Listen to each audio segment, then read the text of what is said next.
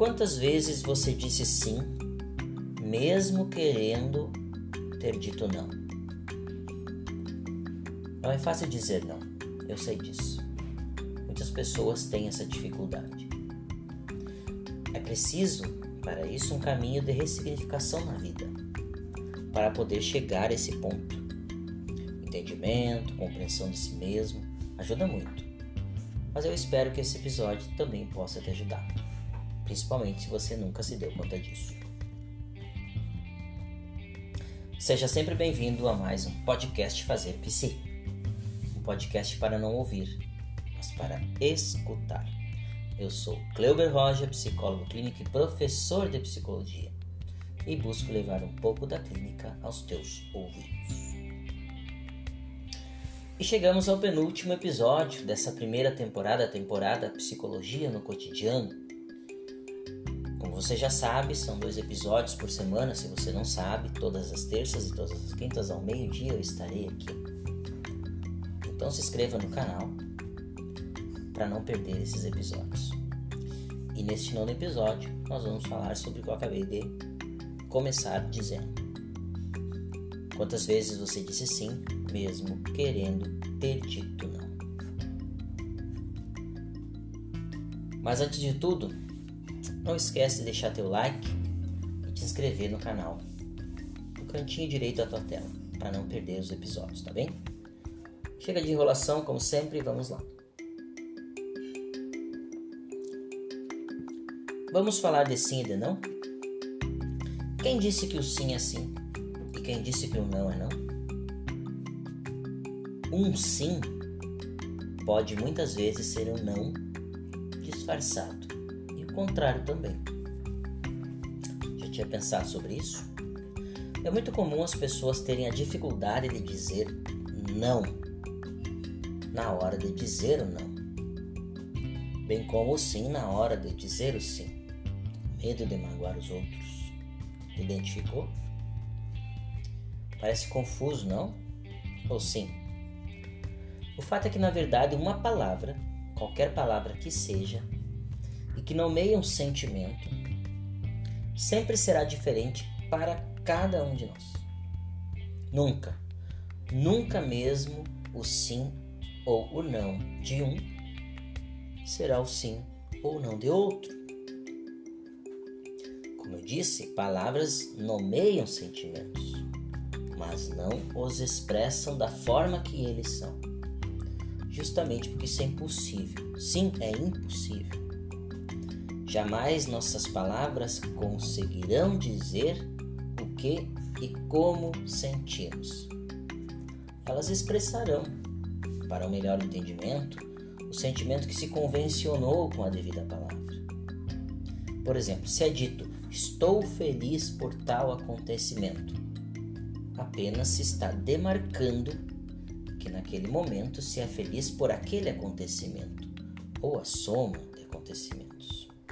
E friso que o sentimento de um pode ser, no máximo, semelhante ao sentimento de outro, mas nunca, jamais idêntico. Sabe por quê? Porque cada um de nós tem uma história diferente. O dia de ontem é diferente. O instante é diferente. A infância de cada um é diferente. O escutar, enxergar, perceber, sentir, experimentar. Tudo isso é diferente para cada um de nós. E nesse viés não é diferente o dizer sim e o dizer não. Cada um permitir-se-á ou vai se permitir a dizer sim ou não, a depender da ocasião, se a sua história de vida permitir, é claro. São reflexos da vida pregressa que nos dão ou da nossa história, né? Que nos dão respaldo ou não para enfrentar situações, enfrentar perdas, enfrentar os obstáculos que a vida nos oferece. E não há escapatória. Não adianta fugir de nós, de nós mesmos. Cada um tem ou não os atributos suficientes para se permitir dizer sim ou não, respeitando a si mesmo. Muitas pessoas têm dificuldade em dizer não e acabam por aceitar mais do que deveriam de outros sujeitos ou determinadas situações que enfrentam.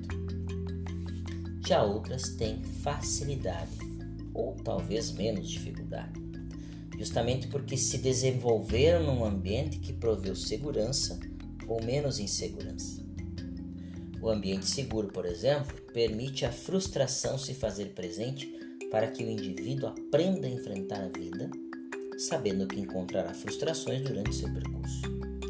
Uma pessoa segura teve em seu ambiente a possibilidade de enfrentar e lidar melhor com a frustração.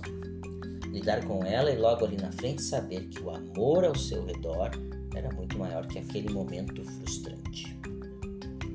Um sujeito que é inseguro, digamos, é o contrário. Frustrar-se é parte inerente do desenvolvimento humano. Todos nós nos frustramos. E é aí que o sim e o não, três letrinhas cada uma, tem na vida adulta. A repercussão bilhões de vezes maior que seu tamanho nas letras ou na palavra. Sim, não. Em suma, muitos dizem sim ao invés de dizer não.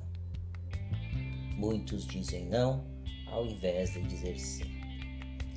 E é aí que as oportunidades da vida vão ficando pelo caminho e a vida passa a ser uma sobrevida. Se você tem essa dificuldade, não espere mais. Diga sim para você. Diga não também. Procure ajuda. A psicologia está aí para isso. Escute-se ao invés de se ouvir. Onde está escrito que o sim é realmente sim e o que o não é realmente não? Para aqueles que não conseguem dizer não, vão umas observações ou questionamentos que eu acho que podem ajudar. 1. Um, dizer não é, na maioria das vezes, dizer sim para você. Vou repetir. A primeira dica: dizer não para os outros é, sim, na maioria das vezes, dizer sim para você. 2. Dizer sim muitas vezes é dizer não para você. Dizer sim para os outros muitas vezes é dizer não para você. 3. Quando você deixa de dizer o que gostaria por medo de magoar o outro, na verdade você tem medo de magoar você, mas acaba projetando esse medo no outro. Já tinha pensado dessa forma? 4. Quando você diz mais sim e menos não para o outro, você deixa portas abertas para que não se precise bater para entrar, além de estar vivendo a vida do outro. E por fim, a quinta, na verdade, quantas vezes você já deixou de dizer sim quando gostaria de dizer não? E quantas vezes você deixou de dizer não quando gostaria de dizer sim? Por hoje é isso, o podcast fica por aqui.